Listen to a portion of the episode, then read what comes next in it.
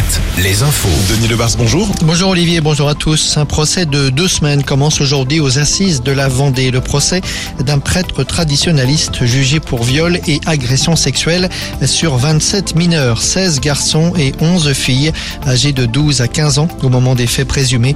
La communauté était implantée à Saint-Germain-de-Princet, communauté non reconnue par l'église.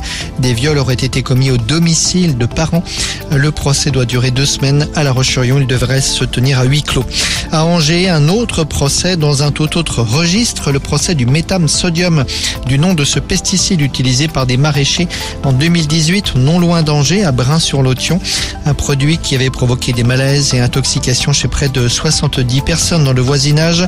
Le pesticide aujourd'hui est interdit en France.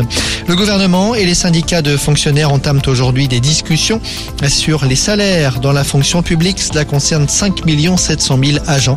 Aujourd'hui, un fonctionnaire cinq est payé au SMIC.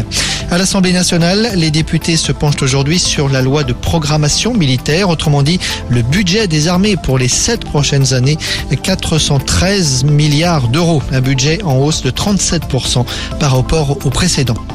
Dans une semaine, le tournoi de Roland Garros, mais avant cela, le coup d'envoi des qualifications pour se hisser jusqu'au tournoi principal. Les joueurs et joueuses doivent remporter trois matchs. En basket, les quarts de finale du championnat de France ont commencé hier. Le Mans et Cholet ont été battus. Match retour demain dans la Sarthe et dans le Maine-et-Loire. Il y aura une belle si nécessaire. Et enfin, Denis, une inforoute. Oui, c'est compliqué. Ce matin encore à Maran, entre la Vendée et la Rochelle, le pont de Brou qui permet de délester le trafic est fermé depuis vendredi dernier. Ce pont amovible, rappelons-le, est en panne. Les travaux de réparation doivent commencer ces jours-ci. Conséquence, le trafic a été très difficile ce week-end à Maran et il le reste ce matin. Voilà pour l'info. Bonne journée.